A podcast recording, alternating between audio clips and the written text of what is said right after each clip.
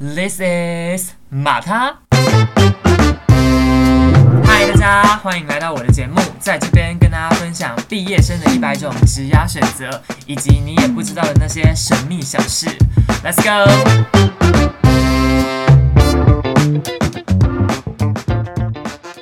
go！Hello，大家好，欢迎来到我的节目《马他 in the house》，我是主持人马他，大家早安。今天呢是四月十七号。然后我近期呢，就是结束了五展，结束的实习，正在疯狂的预录了我新的节目，这样子，大家应该听过前几集就知道，我最近有开一些新的系列啊，像是医护人员的访谈系列啊，然后我也持续在帮大家搜索不同职业以及不同科系的各种访谈的素材以及嘉宾，目前正在极力寻找中。那我其实前几天也录完了医护系列的前几集，那我最近呢也有规划一些比较特别的单集，是想要做一些不同内容给可能非医学大学生啊，或者是可能是医学大学生，但是他们想要往不同领域科系去发展的一个内容，要分享给大家啦。对，所以我今天呢，就我不知道大家还记不记得，我第一季的时候曾经讲过，说我在呃一件医疗行销的顾问公司叫做 DBC 实习过。那我那时候也有找里面的，就是跟我同部门的社群的正职啊，或者是经理一起来聊一些可能医疗跟 marketing 之间不同的内容。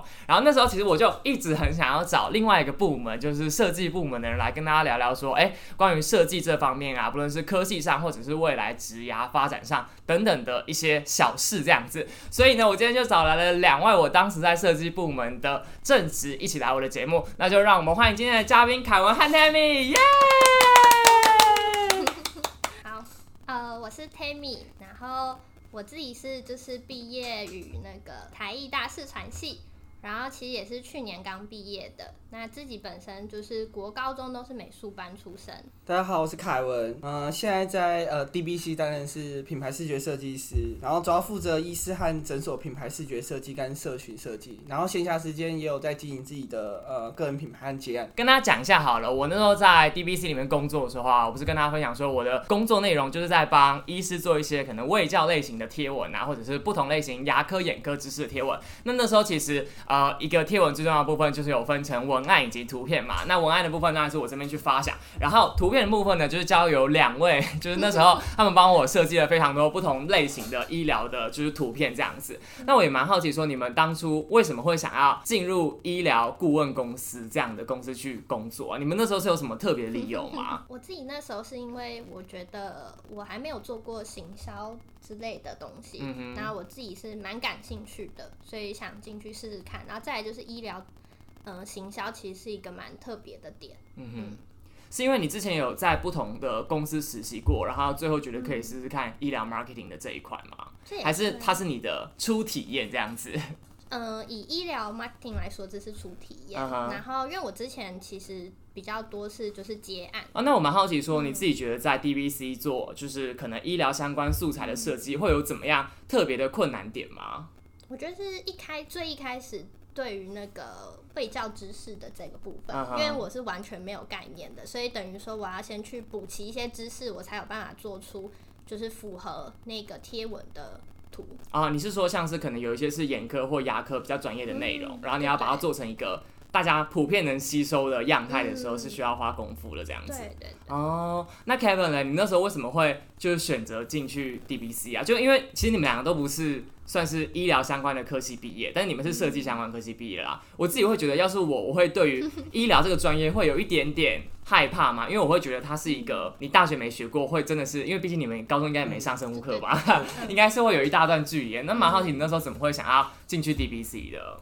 其实主要也是因为 DBC 它是一间新创，就我那时候就是找工作的时候的了解，简单了解它其实，嗯，还是跟有别于一般可能传统知道的一些可能跟医疗相关的产业，药厂啊或什么生技公司等等的，所以我觉得第一它的东西比较创新，然后也相对比较有挑战一点，嗯哼，然后再加上其实我对于可能呃一些医疗产业。这一块其实也有一点点兴趣哦。对，因为其实找工作有一部分还是会看产业未来的可能发展或趋势这样子。对对对。所以其实医疗 marketing 这一块算是未来的一个走向。其实这个在我们学校，我目前也有感受到啦。就是以前可能大家会觉得说，哎，医疗产业就是自己在自己的圈子里面走，但现在其实看到越来越多啊，可能医疗啊，或者是商业模式的一个结合这样子。哎，不过 Kevin，你那时候呃，应该说你大学就是念设计吗？还是你整个心路历程是长怎样？我大学念的呃是我是繁星上的就是数位媒体，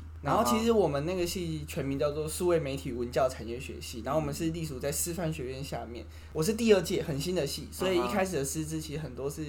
呃，师范学院教育系的老师啊，教育体系下的老师，所以其实一开始的时候也没有什么太专业的，就是可能设计相关的技能训练。对，然后我那时候的呃心目中第一志愿可能也比较不是就是设计相关的，这个东西可能比较偏我的兴趣。是想当老师吗？没有，我一开始的时候投的是呃，就是选的科繁星科系是呃公共文化事务啊哈，你说文化产业呃保存之类的嘛，推广之类的都有，就是它里面蛮杂的。大学。毕业之后，其实我读了呃两年的研究所，那个科系我大学没读到那个科系上去的其中一个，他那时候上去他们有两个，一个是公共文化事务研究所，另外一个是南岛文化，就是人类学哦，人类学大家比较通对人类学对。然后我两年之后休学，然后没有想继续做研究，想要进职场了，当替代役一年。呃，第一份毕业工作其实我也不是做设计哦，真的，我做了四个月的行销。哦，就是做我我比较偏我那时候做的事情嘛。嗯，我是走比较电商的。啊，对，我那时候是做比较电商的行销。而电商行销的话，其实第一就是呃也没有什么经验，呃整个压力啊什么其实也蛮大的，然后再加上身体出一些状况，所以后来就离开。然后接下来就进入 DBC 了。哎，那我蛮好奇的，就是既然这整段路程，你说你之前是在师范体系下的科系念书，然后你研究所是念跟人类学相关的，那这段日子里面，你的设计技巧到底从哪里出来的？对啊，因为其实我跟大家讲一下，DBC 的图片我觉得是很难的哦。一来是你要做的是医疗相关的内容，就你本身设计你就不能设计的，因为大家设计就是我自己觉得就是好看美嘛，对。那同时间你要在短时间内传达。呃，比较困难的医疗资讯，我觉得这些都不是呃一般的设计做得到的事情，所以我个人会觉得这是一个需要很深底子才有办法做出来。那你这段路程既然都没有设计相关的经验，那你怎么会有这些经验？应该说，应该说也不能说完全没，因为大学的时候其实呃，毕竟还是数位媒体。然后我们接触的东西其实蛮杂的，从影摄影啊，然后一点点的平面，然后城市，呃，比如说策展啊等等，就是都多少都碰一点点。啊哈。然后可是，在那个过程中，其实我是自己对平面设计有兴趣。那时候可能就是自学，然后我有在像比如说学校的图书馆，然后攻读。就是做平面设计东西，要帮忙，比如说西上的一些海报什么的，就从那个时候其实才慢慢接触，慢慢接触。那其实那个时候都是靠自己，就是有兴趣，然后自学。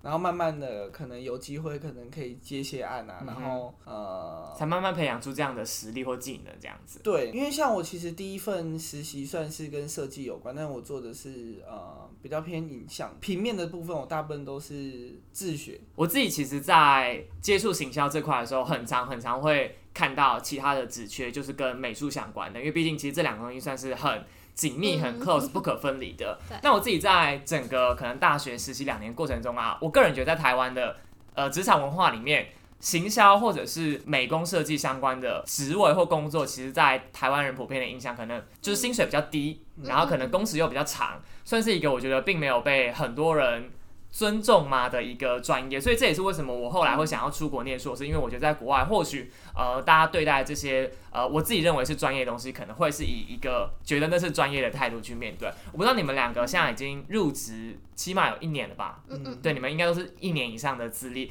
所以你们自己会觉得说你们在做设计这份工作的时候 会有怎么样的可能觉得大家不被给予你们。足够的专业尊重吗？或者你们认为在薪资上曾经有遇到怎么样的问题，或者是你们有因为这样有做出怎么样的抉择吗？其实我觉得很多时候可能比较不尊重来自于不理解。啊哈，对，就是很多人可能不尊重这个产业或什么，他可能来自于不理解，或者是说来自于片面的理解。啊哈，就是有些人可能对于某些职业啊或什么工作。他的理解可能就是他看到的部分，然后他可能会觉得这东西看起来很简单，或者是看起来技术含量不高，看起来好像很多人都可以做，那他自然而然就会相对觉得这东西的专业性可能不高，或者是说这东西其实没什么难度。但是第一，他可能没有看过，呃，这个产业里面，他其实说真的，每个产业其实都有比较专业、特别专业的顶尖的人人才，然后或者是说作品这样子。对，那。可大家看到可能也有一些，就是比较相对普通来讲，其实都有。我觉得第一可能市场也需要时间去被教育吧。哦。对，因为他大家其实说真的，大家可能感觉好像设计啊、行销这个东西已经很长了，但是其实我觉得其实很短。就是我们比如说，尤其是说，可能有别于传统行销啦，在。你看手机其实普及到现在其实才一段时间，那我们用的这些软体啊什么设计能够被普及，其实时间非常非常短。对，如果相较没有手机的那个年代对，然后那再加上这东西学习很方便，所以大量的人投入，然后再加上可能很多人会觉得这东西很有趣，所以投入的人变得非常非常多。那一定会造成市场上就是好像大家都感觉你说良莠不齐嘛，就是呃什么样的人都有，那什么样都可以加入。对产业来讲也是某种程度也是一件好事，因为大家都可以投入，然后可能可以互相刺激。但是对产业的缺点就是在于说，嗯，它没办法让大家觉得这是一个可能很专业，比如说是医师啊，或者是说可能像是工程硬体工程师，或就很难很难入门。那他们做的东西平均薪水相对高，然后给。人家的就是印象，就是说我要可能很好的学历或什么的，我才能够进入。那门槛高，相对对对大家来讲，他就是先不管这个人怎么样，第一知道你的抬头就是哦，你应该很专业很厉害。我懂你的意思。对，可是设计师的话，他可能哎，就设计师，他可能印象中身边的设计师，可能要看他是呃认识的都是什么样的设计师。对，所以就是变成是说，我觉得可能需要时间，就是。大家慢慢去理解，所以我觉得设计师有时候，比如说在接案啊，或者是说在工作的时候，他其实自己，我觉得自己还有一个责任，就是说他可能也要顺便去教育市场，或者是让跟他合作的人知道说设计这件事情是专业，然后这个价值在哪里，然后其实才可以慢慢的去改善这个环境。那那我蛮好奇，就是这这一些一段时间以来，你们有觉得说设计这个？事情在市场上是越来越被大家重视嘛？因为像我前阵子其实对于 UI、U 叉也是，反正就有一个其中不是是使用者界面的设计，然后这个产业算是我觉得近期算蛮行的啦。所以我那时候也有觉得说这样的人才被需要，然后同时间我之前实习另外一家公司也为了这个有特别去聘请就是专业的设计师，然后给他我觉得比想象中还要高蛮多的薪水去做设计这件事。我不知道你们近期如果有在接一些案子，你们自己有觉得说设计的这个整体的。价值有被抬起来吗？我自己觉得其实是有的，就是从很早之前到一直现在，不单单只是自己遇到，就是还有听别人说，我我也可以感受到，就是这个产业是有慢慢在往上，然后大众是慢慢有在认知到说，这个就设计这个职业其实是有一定的价值跟重要性的，嗯嗯对。那凯文你自己有吗？其实我觉得设计的，呃，如果你要提高可能所谓的设计的含金量或价值的话，其实第一可能要看你的产业，比如说同样是设计，但是可能不同产业它可能还需要其他的兼备的知识，就像你刚刚讲的医疗，它可能还需要学一些医疗相关的东西，它才能把这块做好，那可能相对门槛又高一点。那像 UI 的话。他可以拿到那么高薪水，在于说现在网页啊，或者是 App 这种，e-commerce 都需要。对，就是越来越发达。那这些东西能够赚到更多的钱，更多人投入，那他们就需要更多这类的人才。然后相对来讲，可以提供更高的薪资。所以我觉得第一就是，同样是设计，可能是职权、职位跟比如说产业，其实都会有蛮蛮重要的，因为不同产业其实。他相对他赚不了那么多钱，那他相对来讲他就没办法聘请，他想要聘请他也没办法，因为他自己的收入本身也不高了。对，所以产业的含金量其实也是很重要。因为讲另外一个就是可能比较灰色地带，像是博弈业这类的，就是他们其实也争很多设计师跟工程师，但是。这些设计师跟工程师，他们领的薪水可能同样能力来讲，他们可能相对于其他产业更高。嗯哼，因为这个产业的就是本身的获利能力比较强，利润比较高。啊对，所以他们能够给更高薪，但是代表说，在这工作的能力真的会比可能其他产业强嘛。我觉得薪资不是绝对的。哦，哎，其实我昨天在 IG 就是有特别提问啊，就是大家对于设计或者是自由接案的这部分有没有怎么样的问题？其实昨天我蛮讶异的，因为我个人认为会发了我的应该还是医学大学的人居多，但很多人对于设计的薪资都有一个 就是很想要打听到底是多少的想象在。我我不知道你们方不方便透露你们自己。所知就是可能一般台湾设计业它的起薪啊，如果以一个大学职场新鲜人来说，你们自己有一个概念吗？看人力银行就知道了。其实真的是对，其实是可以看上面，但我觉得就是刚刚凯文有提到，就是不同产业其实真的差距 差距也蛮多的。嗯哼，是说会差到可能五六千那么多吗？更多哦，更多。嗯哦，因为其实呃，现在因为政府法规的关系，所以呃，你起始的薪资其实蛮好查到，因为。设计其实薪资通常来讲不会高于四万，所以呃现在规定就是四万以下不能跟人家谈说面议，面议啊要啊就四万以上才能一翻两内就是要写在就是你要然后而且误差不能到那种破万，所以你大概就可以抓到说可能南部或什么它可能就是起薪高一点点或起薪，然后台北可能。呃，看状况，可能两万八到呃三万出都有，看你可能一些，有的人可能在毕业前，他可能就有接案，然后作品比较丰富，他可能相对有机会可以拿到比较好的薪资。对，其实这东西还蛮明显，可是。也有一些产业，他们可能就是相对一开始就可以开比较高的，可能像是博弈啊或什么的，他们其实对于甚至是一毕业的人，他们都有办法可能开到四五万以上。哦，哎，那我自己也蛮好奇的，因为其实每次在不同嘉宾来的时候，大家都会分享说，关于会不会很常面临到天花板的这个问题啊，或者是呃，那如果一开始进去的起薪不够高，那是不是很快或者是很慢就会有往上加或升迁的机会？我不知道在设计这个产业，虽然大你们两个的经验可能不是说十几年，但我也蛮好奇你们自己有没有听闻过这样的情况，因为我自己有听说过设计是不是不只是可能一开始薪水没有这么高，然后很常会做很久还是没有办法往上升的问题，会有这样的状况吗？还是其实并不是这样？我自己是觉得其实是有很有一些公司可能真的就是你就是做了很久也不太有机会升上去，或者是说他可能你可以可能看那个人力银行上面，然后他可能是开管理职的设计职位，但是。他的薪资可能就四万左右上下这样，但明明是管理职。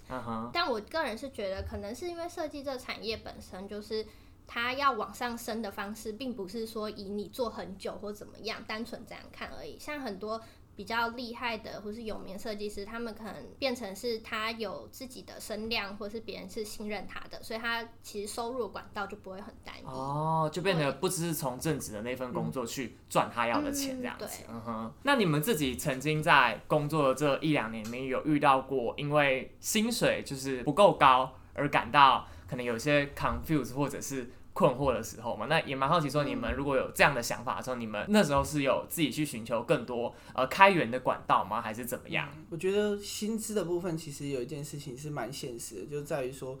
对于公司来讲，他可能他找设计来，他给设计的规划或职涯规划，其实每间公司不同，他甚至没有升迁管道，他就是那个位置，因为他不需要。可能他不需要管理职，然后他不需要能力更强的设计或等等，他的需求其实就到这。他的需求其实就到这。那你进入这样子的公司来讲，就要心理准备，就是呃，你的职涯的终点可能就很短，就是对。所以就变成是说，可能除了产业之外，公司也很重要，就是这公司可能对于设计的。规划，比如说你进入这公司，它很大，你知道它嗯设计从一开进去，上面还有三四阶可以升，哦然后那你就有预期说，如果哎那我在这边继续做下去的话，我是有机会可以慢慢往上升的。但是有的公司其实就没有，有时候真的不是公司问题，而是说他们的规模本来就是就只能可能养得起这样子的团队或什么的。嗯，我自己啊，我是觉得说，可能如果要提升收入的话，第一，比如说经营自己的个人品牌，或者是说经营自己的作品人脉，去想办法去拓展自己的收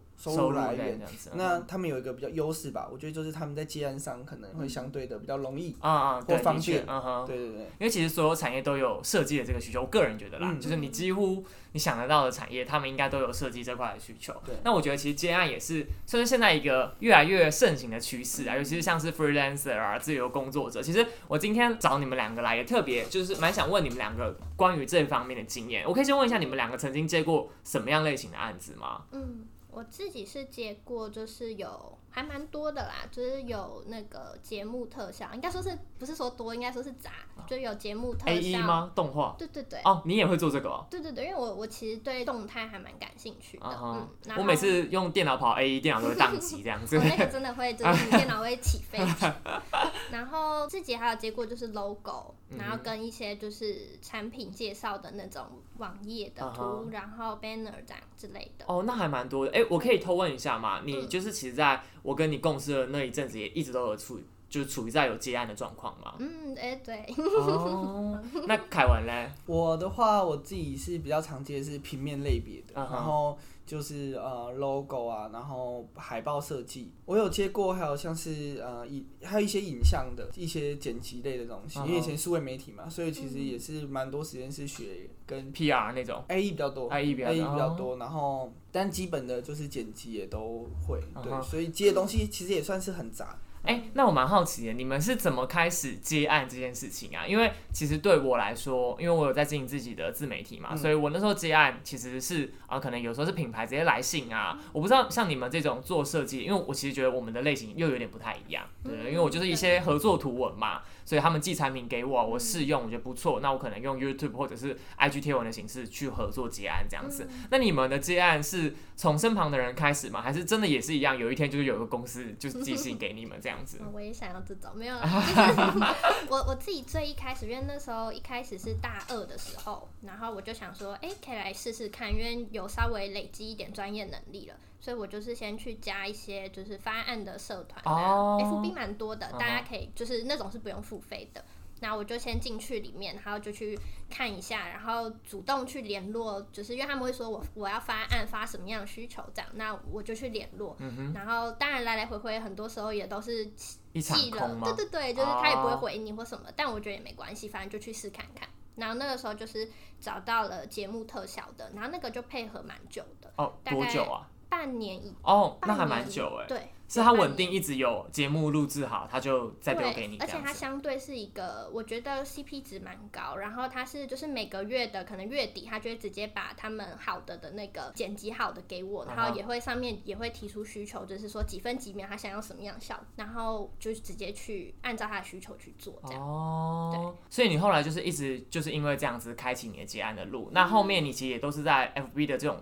社团去找吗？但主要后来现在开始比较多，就是身边认识的人，然后介绍的比较多，就不会再主动去开发新的客户。那 Kevin 呢？我其实一开始的时候就想讲一样，那时候大学是有兴趣，然后所以先做一些可能，比如说身边能接触到的。然后后来是可能有一些机会，有一些学校的案子。嗯哼。一开始是学校可能有一些简单的海报设计案子，然后啊刚好认识的，然后开始接。嗯哼。然后慢慢的就是也有可能以前的学长，可能那时候比较熟，然后一开始有帮他做一些设计。等他后来出社会的时候，其实他在工作上有一些设计案子，就会再回来委托就回来对 pass 给我。其实我觉得在接案上，其实有时候就是呃培养人脉，其实蛮重要的，因为。你有时候甚至是说，我觉得甚至是主动积极啊，除了去社团发信之外，有时候甚至是因为现在大家都 FB，那过去可能加了很多好友，那可能有很熟也有普通的，但是就像刚刚讲一样，设计各行各业都会需要。所以其实你抛出来，其实有可能就变成是说，你告诉大家，你告诉大家你在接案。那因为有的人他可能发现他对设计师他也不了解，他至少可能跟你有一定熟悉度，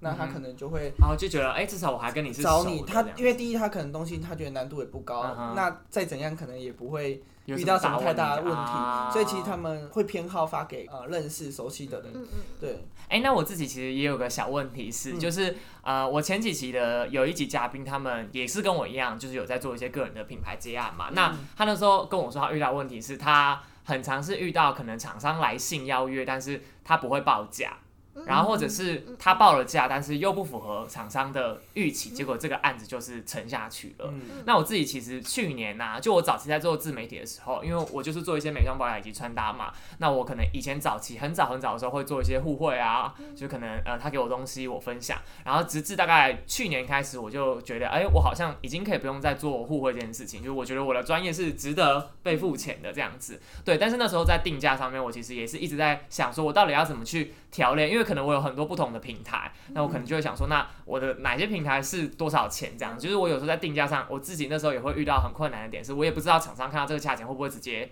打退堂鼓这样子。那我不知道你们两个在接案的时候，可能早期你们应该是他们网络上有直接写这个案子是多少吧？但是我相信后来应该会有一些人是需要需要你报价的。那我不知道你们那时候在报价有没有怎么样的一个做法，或者你们那时候有没有遇到类似的困难呢？报价部分，其实我自己会先就是做自己报价的时候，我会先去搜寻其他设计公司，就是他们有公开的那些去做参考，可能就是可以，因为他们会打出说多少钱，那它可能有包含什么样的内容。然后或是服务，然后我再去看说我自己能够提供多少服务，然后去衡量那个我自己报价到底要抓在哪个位置。这样，我自己的算法是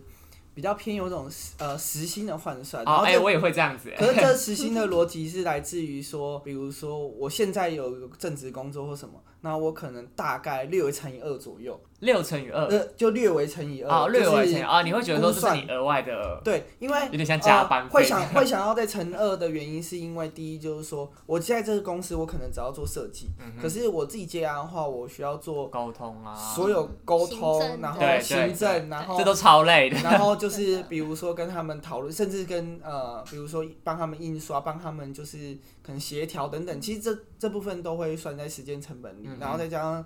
你要处理可能情绪啊、客户修改啊等等的问题，所以第一当然会报比较高。比如说你是有正职的话，我是觉得是看你自己的状况，除非你真的很缺钱，不然我觉得如果钱太少的你还接的话，其实有时候会拖款的生活啊，我懂，而且也可能会降低大家对你觉得说你是不是这么便宜就可以。对，而且其实就是有时候在报价的时候，你可能要以你想要追求的呃基本或者是说可能更好一点生活水平来去。估那个时薪，而且再来说，比如说你好，你这张海报或这个作品，你觉得大概五个小时能够设计完，那你不能只估五个小时，你沟通时间要算进去，前后修改的一些时间要算进去，然后再来就是你可能要，因为有些东西估完之后他就要签约，嗯那你可能没估到说他可能会拖很长，修改次数或什么，比如说要注明上去，或者是说有些东西可能他比你意想的难，嗯那花时间更多。然后你可能没注意到，那这可能是你前期没有想好，所以通常来讲略估一点，比较不会错。啊，就是高估高一点，其实会比较好，这样子。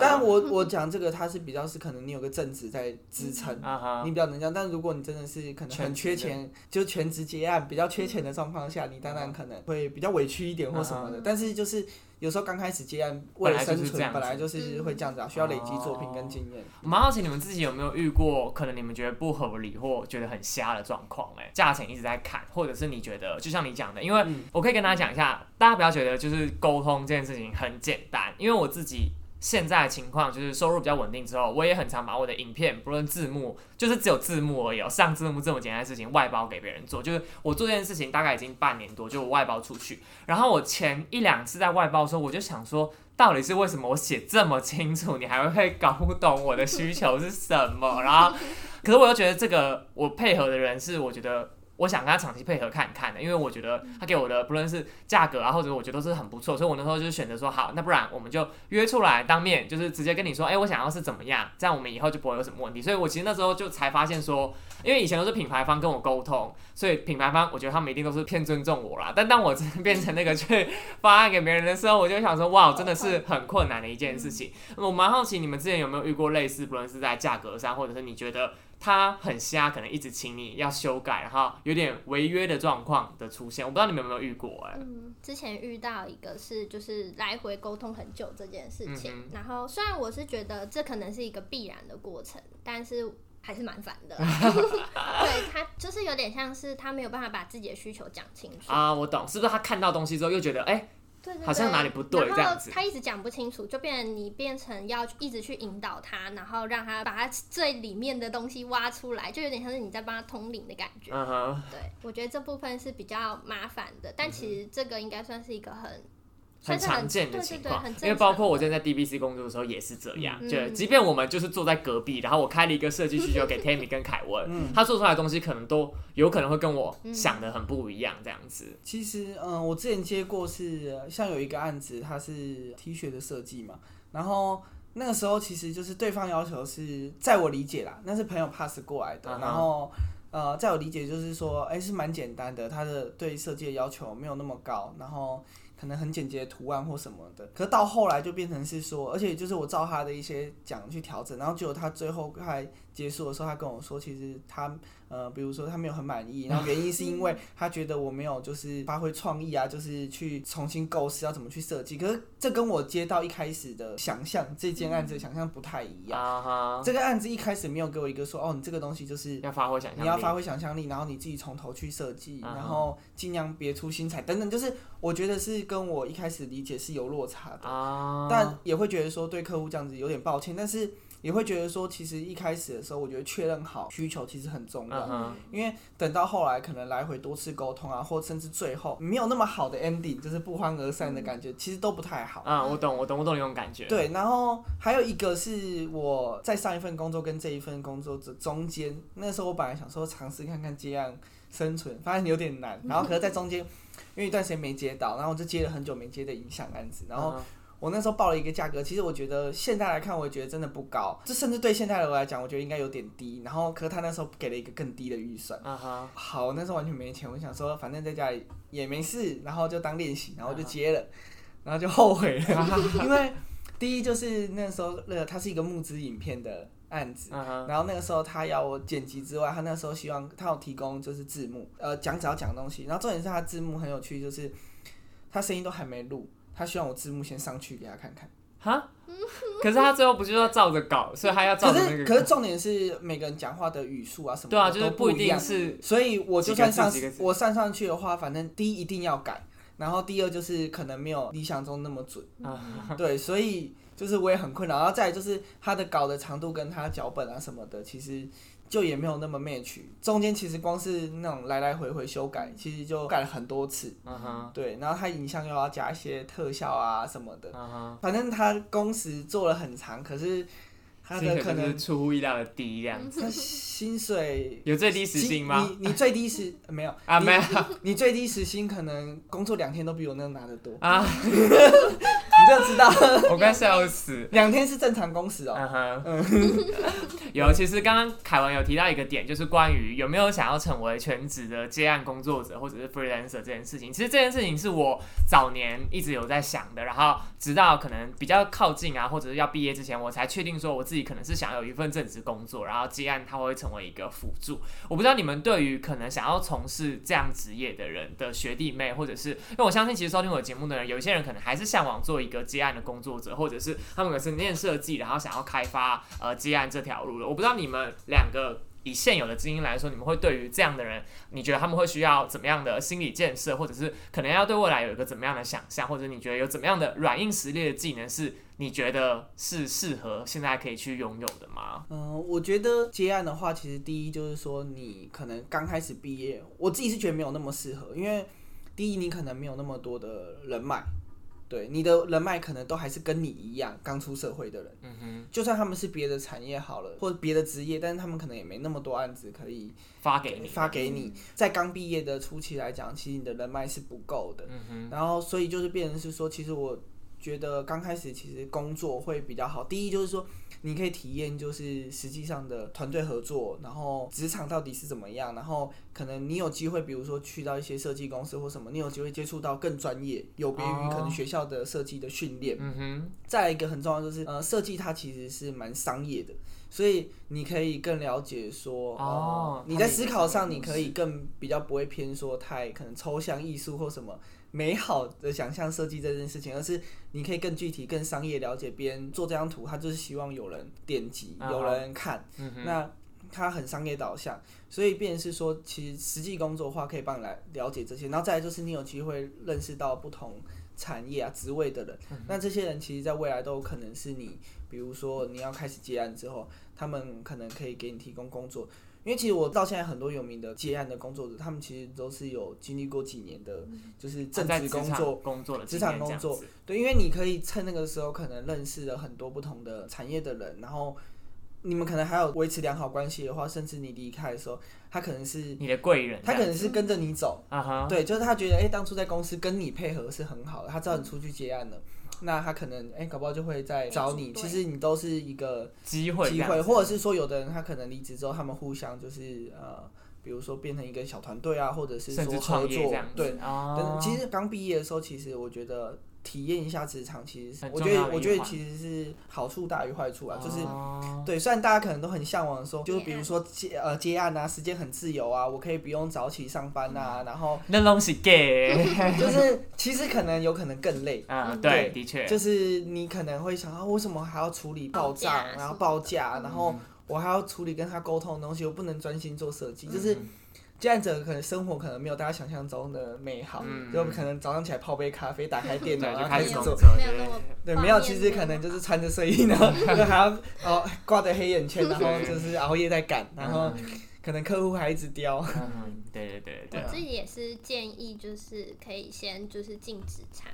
然后因为就是刚刚提到的嘛，你累积人脉，然后而且我觉得你可能也是可以跟一些不同专业的人去学一下怎么去衡量风险跟成本这件事，因为我觉得就是你是全职的自由结案者，其实有一个很重要的点就是你要去衡量这个成本跟风险，就是控管的这个部分其实是很重要的。就因为你可能中间不一定永远都是有收益的状态，所以再来一点就是你可能也需要一点资本去扛中间没有收益的这对，个的确，这还蛮重要的对，所以我觉得其实你可以是先累积一点资本之后，你再去挑战这件事情会更好，嗯哼。比较不会那么有压力吧。对，的确的确，我觉得接案工作者真的是一个前几年还蛮盛行这个词的，就是在那时候斜杠青年这个词刚出来的时候，的确那时候蔚为风潮。但我相信，其实大概经过两三年甚至四五年，目前到现在，我也觉得这是一个像他们两个所讲的，这是一个需要一点点资本，然后需要经验人脉去执行的一件事情。我上个月的演讲也在最后说过，我觉得自由工作者其实是当自己的员工，不是当自己的老板。因为如果你是老板，你下面就会有人帮你做事。但是我个人认为，这样工作绝对不是这样的。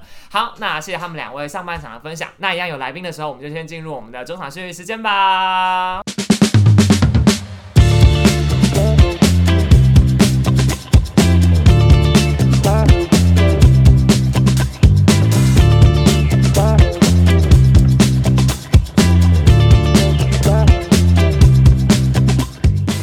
给正在收听节目的观众朋友们一个贴心小提醒：如果你是用 Spotify 或者是 KK Bar 收听的朋友，是可以把我们的节目分享到 IG 的现实动态哦。所以欢迎把你自己喜欢的节目分享出去，然后记得标记我哦，留下你的感想，我才可以给你一些回馈啊。那收听完节目也不要忘记要给我们节目五星评价，然后在下面留言说你希望听到的主题或者是邀请的嘉宾。那也不要忘记订阅我们的节目，因为每一周一早上七点，我的 Podcast 节目会更新，陪伴大家度度过 Monday Blue。好，那我们就开始继续下半场的节目吧。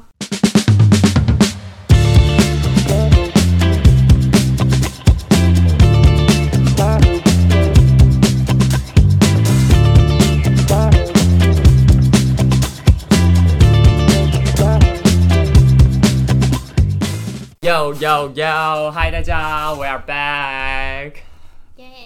耶、可以打个招呼 哈，没有错。那老样子呢？上半场其实我觉得哦，收获很多，然后我也听到很多我自己就是很想了解事情的一些答案。那我相信上半场的一些职涯的分享对大家来说应该是蛮有帮助的。那下半场呢，其实我想要比较回归到一些轻松有趣，但是又跟设计相关的问题。那其实昨天我在 IG 上面就是有问大家关于设计相关的一些疑问嘛，大部分的人都是在问说关于要怎么学设计这件事情，就是包括可能大家很常听到 Adobe 系列的 Photoshop 啊、AI 啊，或者是 LPRAE 都好。那有些人可能只是基本的问说，想要知道怎么制图，或者是要怎么去呃学习设计创作一些东西。蛮想来问两位说，不知道你们两个平常是怎么去训练自己的一些设计技巧，或者是你们会常看哪一些东西吗？资源，或者是你们觉得有哪些自学管道是非常适合或分享给大家的这样子？我自己的话就是上班的时候，嗯，这样说好吗？反正就是上班的时候，就是会听那个 podcast 嘛。然后我蛮推一个叫做“光说不设计”啊，哎、我我有听，我我有我有听这个，嗯，我觉得他们主要就是走一个很轻松，然后闲聊，然后讲一点干话的那种风格，然后听起来你是会不会太有压力的？然后但是实际上里面就是邀请了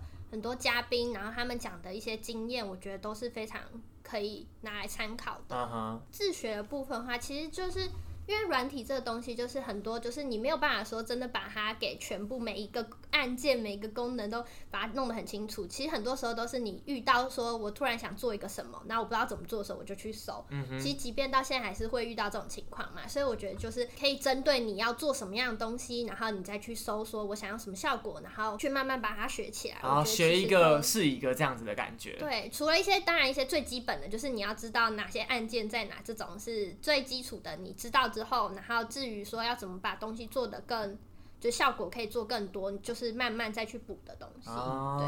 我觉得学设计的话，我自己是很推，就是可能一个呃作品导向的学习方式吧。就是你可能有一个目标，比如说画出一个小插图，或是做一张可能名片或者是一个海报，你自己先定一个小目标。那你的目标就是做出那个成品来。那在这过程中，你可能就会尝试可能软体怎么操作，然后诶觉得我要加这特效，那就像 Tammy 讲的一样，可能就会去查说怎么样去做出来。我觉得这样的好处在于说，你有个目标去学习，然后最终有个成果。然后我觉得其实，在学习的过程中，回馈跟成就感很重要。所以最好就是你可以在短时间内，你先从简单的小作品，然后一个一个。去做出来，你其实慢慢可以累积成就感，你才可以在可能自学这条路上继续坚持下去。啊，对对对。因为很多教学，他可能教你一些方法技巧很多，但是你变是说，第一，你可能没办法融会贯通成一个可以，呃，比如说一个完整的设计。对，因为其实一个东西是它需要不止一项技能。对，就是完成一个作品，它可能需要的可能。你要懂 AI 里面的好几个工具，它才能完成一个东西。所以，便是说，如果你刚开始的话，可以先从比如说设定一个目标，比如说个人的名片，那你可能就可以学习怎么排版，然后学习怎么使用配色，然后学习一些可能字体的工具啊等等的。然后去更了解说要怎么去呈现这东西。嗯哼。啊，上班也会听 podcast，可是我听的是比较不是设计啊，我听职场类的。嗯哼。对，因为我觉得设计师可能都会进入职场工作，所以像我 podcast 很推大人学。嗯哼。对他就是讲一些职场的呃工作的东西，其实也蛮有帮助的。设计的话，其实就是如果大家可能比如说学生没有什么钱，那可能没办法买呃现在很多课程平台上面其实很多课程买不了的话，那其实可以 YouTube 搜寻。啊哈。其实 YouTube 其实也蛮多，大家分享的资源，国内国外其实都很多。然后再就是一个网站叫优设，优秀的优，设计的设。对，那他们其实集结了很多可能设计相关的文章跟资源。然后还有一个比较特别，它可能是我觉得算是培养美感或者是一些经验的吧。它是 Netflix 的一个纪录片，叫做呃抽象设计的艺术。抽象设计，抽象抽象设计的艺术。对，然后它有两季，然后它每一季里面其实它蛮杂，大家可以挑自己有兴趣看，因为它里面有，比如说专门针对可能。Logo 平面设计的，然后也有针对可能摄影啊等等，就是它蛮广的。然后第二季又他比如说他请了 IG 的创办人啊、设计师啊等等的去讲，就是他们像 IG 整个的可能他们的界面的设计、他们的 logo 的设计，到底背后经历过了什么样的就是思考啊、沟通。对，我觉得其实是还蛮有趣的。哎，其实我刚刚听到，我会觉得说，对于实体的硬体的技术方面，感觉是需要透过一些些经验去累积啊，或者是像你们讲的，学一个是一个，再把它融会贯通。那另外一个部分，其实也听得出来，你们对于可能在设计之外比较软性。或者是可能非设计相关的内容，你们也会去摄取。我觉得在想，是不是这跟美感的培养很有关系啊？因为我自己在做社群的时候，我也很常需要用到设计这一块嘛。然后老实说，我觉得我自学的技能，我觉得我都有在学，所以我其实都大概知道怎么用了。但我有时候在用的时候会遇到的状况，反而是我觉得我的美感能力有点太弱。然后或者是刚刚其中有一个讲到就是颜色配置的问题，就是我很常会觉得我怎么配两个颜色，我都。就是我很常会觉得这两个颜色就是不搭，但我又我又不知道到底应该要配什么颜色。其实我在美感或者是颜色上面常常会遇到相关的状况。我不知道对于培养美感就是这么抽象的一个事情，你们平常是有怎么样去练习的吗？因为毕竟你们也需要设计这么多图，那可能今天有些设计需求就只是跟你这样讲，你要怎么知道说？你要把它设计成怎么样？我个人是觉得，就是可能是多看呢，这是一个很重要的点。就是你不可能就是真的做过这么多种类，或是不同风格，或是不同配色的东西。但如果今天你是透过看，然后你去刻意的把它记起来，然后当今天你遇到有人提出这样的需求的时候，你的脑袋那个资料库会自动提出来，所以你就会知道说。呃，他讲的或许可能是什么样的方案会比较适合他之类的，所以我觉得都是透过就是去看，然后去把它记住。这样你会特别去浏览什么样的网站账号或者是内容吗？最长的应该大家都是 Pinterest 嘛，这个应该是基本盘。然后就是无聊的时候看一看、刷一刷，你都可以看到很多很棒的创作者的东西或设计师的。其实都在上面看得到，这样。然后再来就是你平常在一些，我觉得百货公司其实有时候会有很多很棒或是很高质量的一些设计，或者是不一定设计，或者是一些装饰，然后或者是服装等等的这些东西，我觉得都是可以把它记住的。哦，就它可能会有元素掺杂在里面，可以使用的，就特别是一些装，他们那种算是呃布置吗？对对对。我觉得其实那些都是可以把它记住的，因为那些就是其实它都是他们很精心去想过设计出来的东西。其实我觉得第一就是我也是很推多看，然后多看的话，其实就是像嗯刚刚讲 Pinterest、Behance，然后都会有蛮多就是可能设计师的作品在上面。多看之外，我觉得接下来就是收集整理自己的资料库。嗯哼，可能我自己觉得自己就是看久，当然就是有些东西可能会有印象，但是。如果你一时间想要去可能提取的话，你脑袋里面其实记忆力没有那么好，没有像电脑一样，所以可能比如说 Pinterest 上面可以整理自己要的类别，所以我会可能比如说一种类别或一种技巧，或者是说可能某种风格，或者是说某种可能排版方式，我可能就会整理成一个资料夹。那这累积起来变成是自己的资料库，就是你如果可能未来。因为要做相关的，其实我就可以去我这边看，我过去收集的什么，我就可以变成参考资料。然后再来就是还有一个就是，你可能在路上，比如说很多的广告招牌，你觉得不错，你就可以拍下来，然后收集起来。嗯哼，其实也是变成是个资料库。然后再来，我觉得最重要的一点就是，当你看的够多的时候，其实就像刚刚讲的一样，你可能有一个作品练习嘛。除了比如说你自己想一个主题，比如说自己的名片之外，还有一种方式就是，我很推荐就是可能可以模仿啊。对我自己也其实是。就是比如说，呃，模仿，但以自己练习为主啊，就是不会有可能版权问题或什么的。就是你可能看到某一个海报，或者是某张图真的很好看，你可能就算不呃一开始的时候不知道它的技术啊，不知道它为什么要这样的排版啊，不知道它的色彩配置啊，我觉得可以先都不要想这些，你就先照着做做看，嗯哼，看他怎么弄出来，你就你就完全尽量做到跟他一模一样。做了之后，其实你会发现，就是第一，你可能在技术上会有精进，然后再来就是。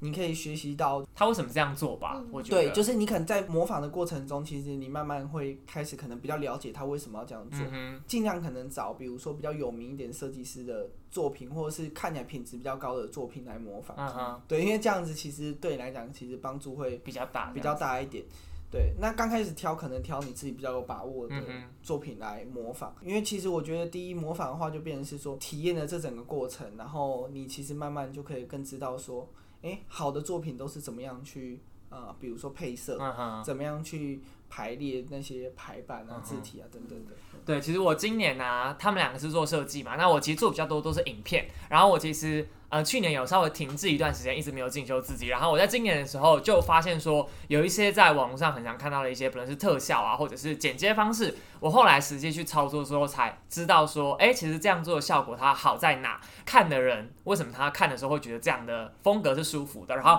我后来实际花一点点时间去操作之后，我才发现，我觉得模仿真的没有想象中这么难。就我觉得模仿它其实真的是一个偏简单的事情，因为你已经知道结果会长怎么样，那你其实只要稍微去观察说它到底是怎么制造而成。这种东西内化的速度其实我觉得很快，所以我个人也是蛮推荐模仿这件事情的。除了就是分享一些设计相关的技巧或者是资源啊，其实我知道凯文他自己也有在，算是我那时候在实习的时候，你是开始有经营自己的算是自媒体吧？对，应该是我经营的时间是从去年可能八月那边吧。你要不要跟大家讲一下叫什么名字？呃，叫像我现在其实呃头贴上面写凯文设计，可能 F B 可以搜得到，但是就是我的本名郭正佑加 Kevin。嗯哼，对。那你那时候那个专业主要是在分享怎么样的内容？一开始其实我主要就分享可能跟设计相关的一些资源，然后可能平常工作可能会遇到一些软体上的技巧啊，或者是说一些设计上的一些可能一些心得啊、想法、观察等等，其实都会在呃分享在上面。嗯哼，那我蛮好奇说。你当初开始经营这个东西，你的出发点是因为你就是想要经营自己的自媒体或个人品牌吗？还是你其实是觉得这是你未来可能可以走的另外一条路这样子？还是其实它都有这样？第一就是我。本来就很喜欢分享东西，然后所以我觉得那不如就是那就弄一个可能粉丝团什么的来分享，反正本来就想分享嘛，那再弄一个看看做起来的话，就是那就等于是又一个成果。对，其实后来也有想说，就是如果经营到一定程度的话，其实变成是说。对自己来讲也是一个工作之外可能可以有获得成就感的地方。然后，因为我觉得其实有时候工作你可能在都有倦怠期，某种程度这等于你有两件事情的话，其实你很容易就是这边倦怠，你可以换到另外一边，你可以有转移目标的地方，就是可以互相调调试调试一下这样子。做到后来，其实第一版就还是有兴趣，然后再就是可能会发现，哎，慢慢其实也有很多人是真的。可能需要这东西，那其实更有动力做下去。那未来会变怎么样？其实我觉得就是顺其自然，顺其自然，对，顺其自然。如果有在家行销或者是社群相关的资讯或社团的话，我之前就有看到，哎，凯文有在分享他的内容，然后在某一些地方啊，其实都还蛮爆的。那我们前几天也有看到，就是凯文有分享一些可能跟设计没有这么相关的内容，但是可能就是一些。观点的分析，但是跟设计相关，然后或者是一些可能工作上情绪的抒发，然后我自己就发现，在社群上有时候这样的内容反而表现还比较好，这样子。对，因为其实我前阵子也有遇到一个小状况，就是因为我本身就是做美妆保养以及穿搭的嘛，那有时候可能就会想说要给大家最专业、最 professional 的一面，然后我想要把我专业知识整理给大家，对。但有时候可能大家 好像还是比较喜欢看个。个人观点出发，或者是比较生活型的分享，我觉得这也是我后来在经营自己的个人品牌或者是社群的时候有遇到的一些状况，或者是也不算状况啦，就是一个心得或者是观察这样子。我我觉得大家上社群其实有很大一部分不是为了学习而上社群的。呃，比如说比较有趣的啊，或者是说比较是心情抒发的，或者他想要看的就是不是想要给他知识性的东西，但还是现在可能看知识的人也越来越多，这样。还有很大一部分是想要看一些可能，比如说心情相关的或什么的，对对，想要找一个认同感吧。对，所以其实比如说在社群上这些效果会。相对好，因为他们比如说想要上课，他们可能平常就有，比如说课线上的课程啊，或者是说学校进修啊，或实体的课程，或者是上班已经很累了。他们可能不想要再去接受太多，就是可能需要花脑力的事情这样子啊。其实节目最后最后啊，我都老样子，还会还是会请观众，不对，请来宾啦，请来宾来分享一件事情，就是今天撇除是不是要做设计师，或者是要怎么样，想要请你们两个给，就是像我这个年纪，大学要毕业，今年六月就要毕业的，进入职场的人。或者是要毕业的人都好，不知道会有怎么样的心态的建设啊，或者你们觉得对未来可以有怎么样的一个想象，或者是你们觉得比较实际面，你们觉得可能怎么样的技能会是需要的？不知道有没有什么任何可以分享给就准备要毕业的他们这样子。我分享心态的部分好了，就是我觉得可以对不懂的东西抱有好奇心，这件事是蛮重要的。就是因为你有好奇心，你就可能会比较有动力去。了解一些事情，就不管是不是自己的专业，或者说你在跟团队沟通的时候，你会主动去了解，就是别人在想什么。然后再来就是保持，就是持续吸收新知识的这件事情，就不一定是要跟自己专业相关，有可能就是一些呃无关的东西也没有，也也很好，我觉得。就是持续吸收一些新的知识，这是很重要。像是 Tammy 很会射箭这样子，我还记得有一次我在公司的时候，他就邮定了一一堆那个弓箭的箭，然后吓到 Hello 这边是办公室这样子，他没有把它送到家里，我快笑死。好，那 Kevin 呢？我觉得也是态度，但是就是因为。嗯，出社会工作其实跟学校其实差别蛮大的，它相对现实，公司要考量到是绩效能赚钱，所以可能很多人一开进入职场会不适应，会觉得为什么呃，可能老板要讲这东西要那么赶，或者是说还要盯得那么紧，就是态度要这么差，不能只做 考试可能考六十分就可以过，但是在职场为什么不能六十分就能过？就是我是觉得心态上的转变，其实很多人可能是一开始没办法适应的，因为他的思考方式其实是。啊，跟学生的时候不太一样。你要考量的是你做的事情到底能不能帮公司赚钱，而不是说这个东西只要做完就好了。对，因为你做了没有用的东西，这等于是浪费公司的钱。这样子，因为他要发你薪水。对，所以就是变成是说，我觉得，比如说学生时期如果能够有机会去实习，其实是蛮好的，因为你更早的去体验说就是。职场的团队合作啊，职场的环境到底是怎么样的？然后可能更早可以接收到这样子的思维或什么，嗯哼，就是你可能可以更早的去有这样子的可能思考模式，或是了解说职场其实很现实，，对嗯，帮你接轨这样的感觉。对，让你提早可以比较适应，不用一开始的时候，可能刚出去的时候，其实挫折就非常大。嗯而且因为其实你是实习生身份的话，多多少少啦，其实主管啊，或者是那边的正职员工对你的态度会比较偏向，可能愿意教你。嗯嗯，对，因为他就知道你是来学习的，比较多的对对，对对对，自己心态上要调试，就是你可能对很多东西你可能要做做好，然后其实不会的，其实就不用怕，就是要问。很多人可能不敢问，或者觉得问的很丢脸，或者是说会不会造成别人困扰。其实我觉得不问才会造成别人困扰，因为我们不知道你不会。那我们再把事情派给你，拖很久或做错了，到后面还是你可能正职正职要帮你收拾烂摊子啊，或者是说还要花更多时间去处理，嗯甚至有的事情可能下去，他可能要已经执行了就，没救了。对，那可能没救了，或者是说成本已经付出去了，那其实要再救回来，其实要花更多的时间。嗯嗯嗯，所以我觉得其实大家刚开始工作的时候，第一就是不要不懂装懂，不会就要问，持续的学习，摆正自己的心态，嗯就是要知道说在职场中不是什么事情只要做完就一定是对，或者是说哦。就一定会。受到肯定，我觉得比较没有所谓，就是没有功劳有苦劳这件事情，嗯就是苦劳这件事情有可能真的就是徒劳，啊，你 也有可能真的就是白做，对，然后也不会让任何人可能得到任何人的可能同情或认可对，我我其实觉得开玩笑这段也是蛮。就是实际面的，因为大家真的不要想说进去职场之后还有办法跟在学校一样，就是有一样的状况吗？我觉得这是完全没有，因为我自己在实习的时候，其实也是曾经看过正职一进来，然后整个完全没有进入状况，然后就被骂，甚至最后就是拜拜这样。我觉得这些都是我曾经看过，所以我自己觉得在实习的时候，的确是可以看到这么真实的一面，也让我会觉得说，那我在毕业之前真的得有所准备，那我在踏入职场那一天真的要有所觉悟，这样子。好，那就谢谢两位今天大老远来北一，就是来我的节目上面玩。然后今天关于这两位的相关，不论是 social media 的 platform，或者是相关的资讯，我都会放在下面的资讯栏，所以大家如果有兴趣的话，也可以去看。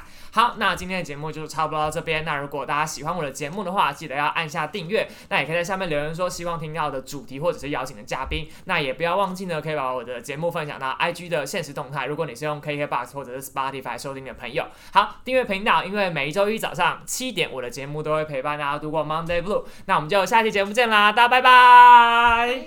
拜拜，拜拜，好。